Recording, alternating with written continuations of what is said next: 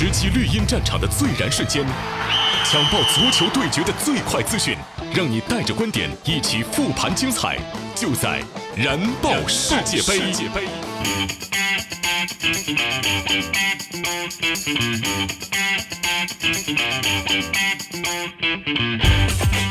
喜马拉雅的听众朋友们，早上好！您现在听到的是由百威啤酒独家冠名播出的《燃爆世界杯》，精彩世界杯头条刷不停，回顾最燃的球赛现场，让您听到最新最热、最有话题的世界杯新闻。我是刘洋，燃点重现。比利时和英格兰的世界杯季军争夺战，对于英超球迷来说是再熟悉不过了。放眼望去，几乎都是英超赛场上的球星。很多人呢，对于比利时二比零战胜英格兰的结果都不会感到意外。这场呢，被外界称之为英超内战的对决，比利时获胜，一定程度上也是情理之中。早在世界杯小组赛末轮时，英格兰和比利时就有过一次较量。不过呢，由于双方当时已经杀进了淘汰赛，因此都进行了大幅轮换。那场比赛可谓是非常沉闷。如今两队再次在季军争夺战当中相遇，大家都排出了最强阵出战。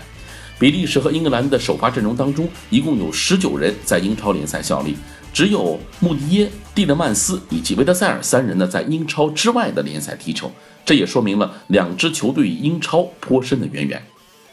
从球员来看，阿扎尔、库尔图瓦是切尔西的两位王牌。德布劳内、孔帕尼是曼城上赛季夺得联赛冠军的绝对核心，卢卡库呢，则是穆里尼奥麾下的头号锋霸。维尔通亨、阿尔德雷维尔德以及邓贝莱也是热刺阵中的关键球员。比利时的阵容更像是英超各队的精英，他们就是英超的全明星队、英超的一队，而英格兰队呢，看起来则有点像英超的二队。那从这个角度来说，比利时此役完爆英格兰似乎也在情理之中。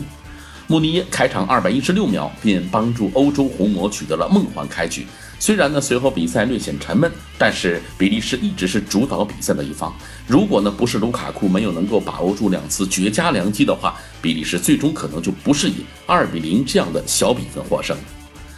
两个进球也让这场三四名的争夺战呢变得是有些无聊了。我们要知道，从一九七八年世界杯开始，三四名的决赛的最低消费都是三球。在这种没有压力的比赛，双方一般都是选择踢空式足球。在最近的几届世界杯当中，像二零零二年韩国与土耳其的比赛就打进了五个球，零六年世界杯三四名决赛打进了四个球，一零年世界杯三四名决赛打入五个球。上一届巴西世界杯的三四名也有三个球，唯独这届英格兰与比利时的比赛只打进了两个球，也算是创下了三四名决赛最少的进球数了。坐拥如此豪华的阵容，双方都没有彻底释放进攻才华，实在呢是有些可惜。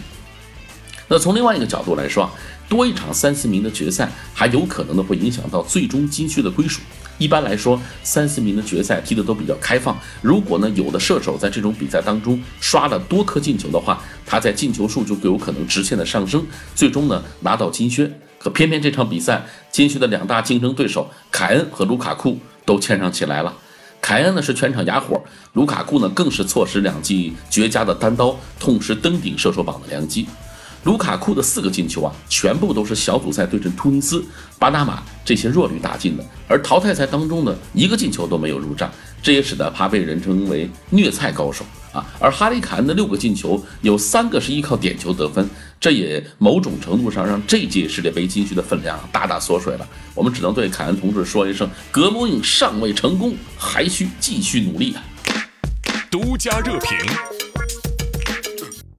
世界杯已经是步入到了最后阶段了。这个夏天，这场属于全球的盛宴也将落下帷幕。在英格兰和比利时的这场比赛中，国足元素再次映入了世界杯眼帘，场边再一次出现“胜也爱你，败爱你，不拼不爱你”。百威啤酒呢，再一次在世界杯的舞台上为我们的国足打 call。这一番行为呢，也是引起了社会热议，包括黄健翔、詹俊等人都关注，并在微博评论转发了。四年之后相见，这或许也代表了中国球迷的心声。四年之后世界杯见，这是中国球迷美好的愿望。想要实现这一目标，中国足球还有很多需要做的，比如获得本届世界杯第三名的比利时，就有很多值得我们参考的地方。在二零零七年六月份的时候，当时比利时队的世界排名仅为第七十一位，只比第七十六名中国队高了五位。当时啊，比利时正遇逢低谷期。二零零二年世界杯之后，他们连续缺席了五届大赛的决赛圈。在二零零八年的奥运会上呢，中国国奥队还和比利时国奥队同分在了一个小组。而谁能想到，那也成为了两个国家足球走向不同命运的拐点。在那场比赛中，比利时国奥队最终二比零击败了中国国奥队。中国球迷可能只记住了谭望聪的断子绝孙脚，可能只记住了郑智随后肘击对手吃到了红牌，但是中国球迷可能忘记了那届奥运会，比利时队最终获得了第四名，冠军呢是梅西率领的阿根廷，第三则是拥有小罗的巴西队。中国球迷可能也不记得那一支比利时国奥队当中，阵中有着维尔马伦、邓贝莱、维尔通亨、梅尔滕斯、孔帕尼、费莱尼等日后叱咤欧洲足坛的名将。尽管2010年比利时仍然没能进入世界杯的决赛圈，但是随着一大批天才球员的涌现，比利时足球的崛起只是时间的问题了。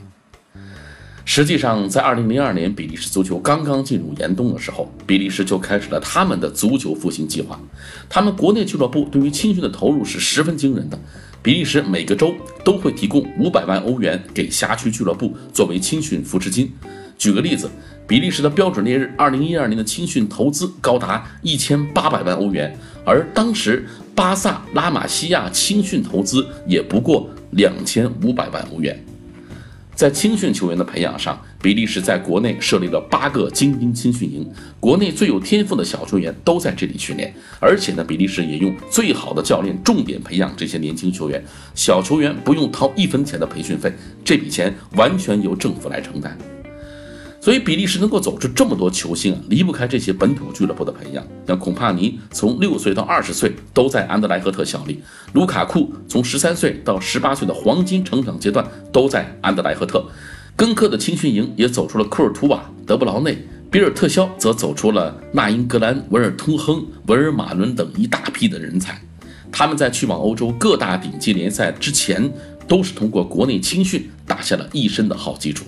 当2014年比利时队时隔十二年首次亮相世界大赛时，他们已经成为了人们口中的欧洲红魔。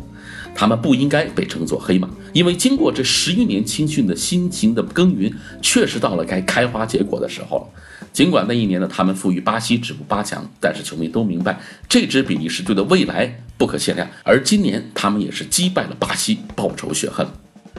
在二零一五年的十一月，比利时队首次在国际足联的排名中登上了榜首，而国足当时已经滑落到了第八十四位。确实，国际足联排名并不能说明一切，但是却能让国人清楚地认识到，我们和比利时足球之间的差距已经是越来越大了。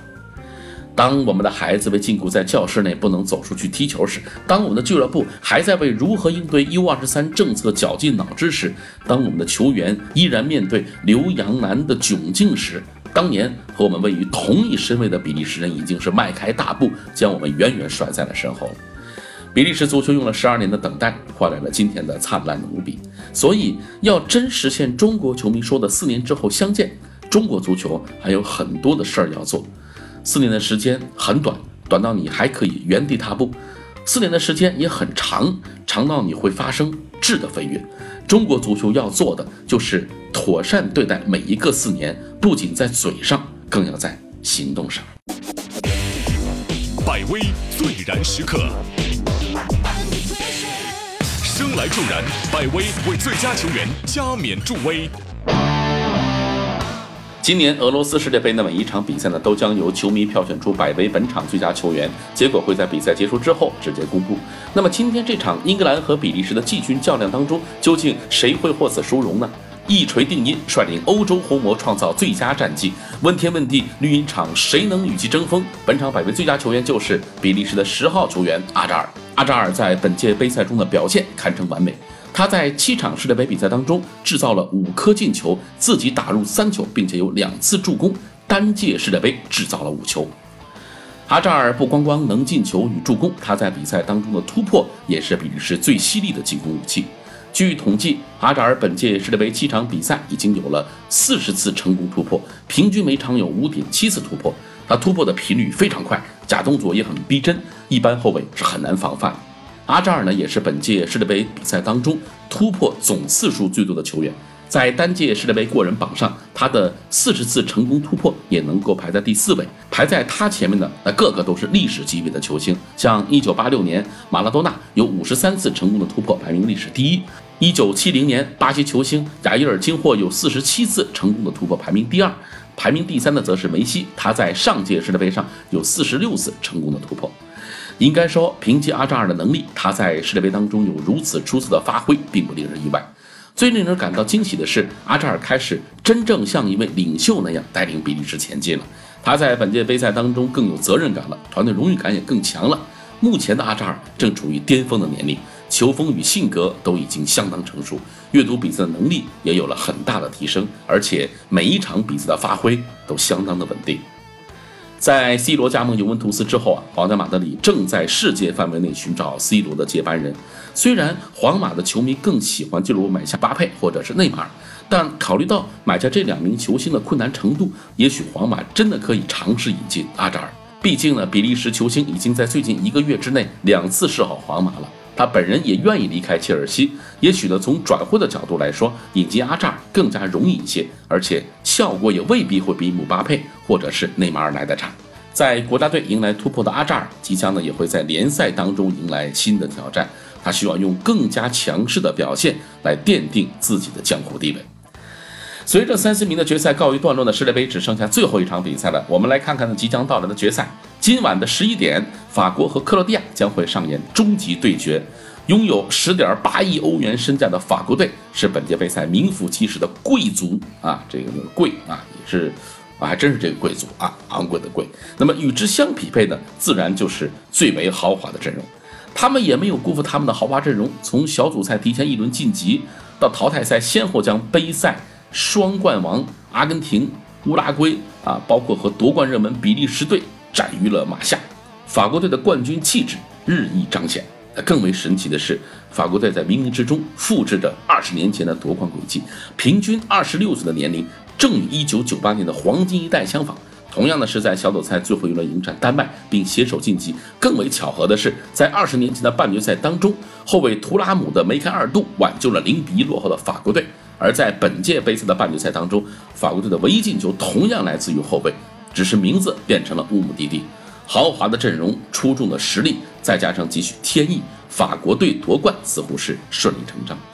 那么从纸面上来看呢，法国队肯定是优势一方。克罗地亚除了莫德里奇和拉基蒂奇的顶级组合呢，能够媲美高卢雄鸡的豪华中场外，其余都处于下风。尤其是法国青年军的突破和速度的能力啊，对于那主力球员大多年过三旬的克罗地亚队而说，这是一个不小的考验。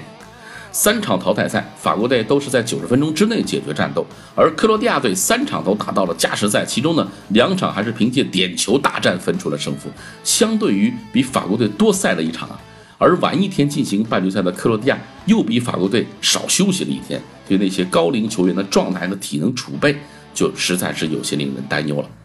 但是在本届杯赛当中，格子军团已经是完美诠释了有一种精神叫克罗地亚，他们丰富的经验、顽强的意志和铁血作风，让纸面实力和常规分析成为了浮云。三场淘汰赛，他们都是不被看好的一方，但他们都在落后的逆境下实现了反转。与英格兰队的半决赛，他们已经连续进行两场加时赛和点球大战的他们，体能被认为是最大的软肋。但是面对年轻的三狮军团，他们恰恰是在最为疲惫的加时赛当中实现了逆转。那值得一提的是呢，在世界杯八十八年的历史上，有一个值得回味的现象，那新王二十年一轮回。除了1938年意大利是第二次夺冠之外，世界杯在1958年、1978年和1998年分别迎来了新的王者巴西、阿根廷和法国。如今又是一个二十年轮回的时间节点，2018年世界杯新王是否会轮到克罗地亚呢？我们今晚的决赛见分晓。好了，咱们今天呢就聊到这里，明天欢迎继续收听由百威独家冠名播出的《燃爆世界杯》，我是刘洋，我们决赛见。